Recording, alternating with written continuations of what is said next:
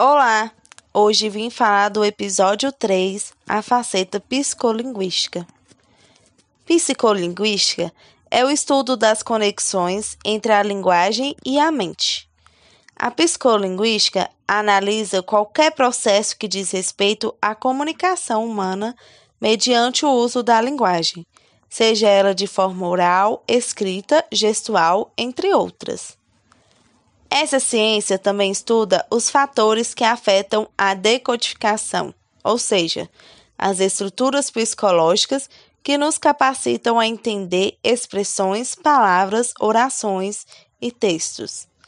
Emília Ferreiro, uma psicóloga e pesquisadora, estudou por vários anos a teoria de Piaget.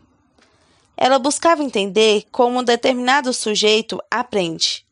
O principal foco de suas pesquisas era descobrir se, para aprender a escrever, o indivíduo utiliza dos mesmos recursos ativos e criativos estudados por Piaget.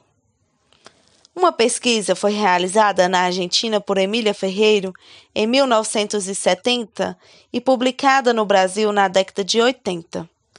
Nela, ela descreve que o processo de aprendizagem da língua escrita não começa na escola.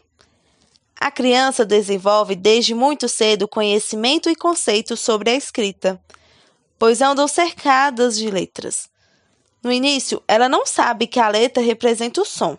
Pensam que letra e desenho são as mesmas coisas. Só depois que percebem que letras é diferente e tentam imitar a escrita, e assim passam por algumas fases de níveis de escrita. O primeiro é o nível pré-silábico. No nível pré-silábico, a criança percebe que a escrita representa o que é falado. Geralmente, suas reproduções são feitas através de rabiscos e desenhos, pois ainda não conseguem relacionar as letras. O segundo nível é o nível silábico. Nesse nível, a criança passa a entender que existe uma correspondência entre as letras e o que é falado. Para ela, existe um traço representando o que é falado, mesmo que não seja o correto em relação à língua portuguesa. Cada sílaba possui uma letra. O terceiro nível é o nível silábico alfabético. Nesse nível, a criança passa a entender que as sílabas possuem mais de uma letra.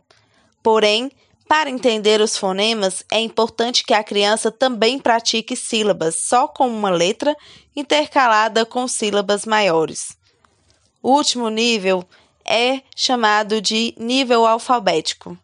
Nesse nível, a criança já consegue reproduzir adequadamente todos os fonemas de uma palavra. Ela passa então a perceber o valor das letras e sílabas. Então, por hoje é só. Até a próxima!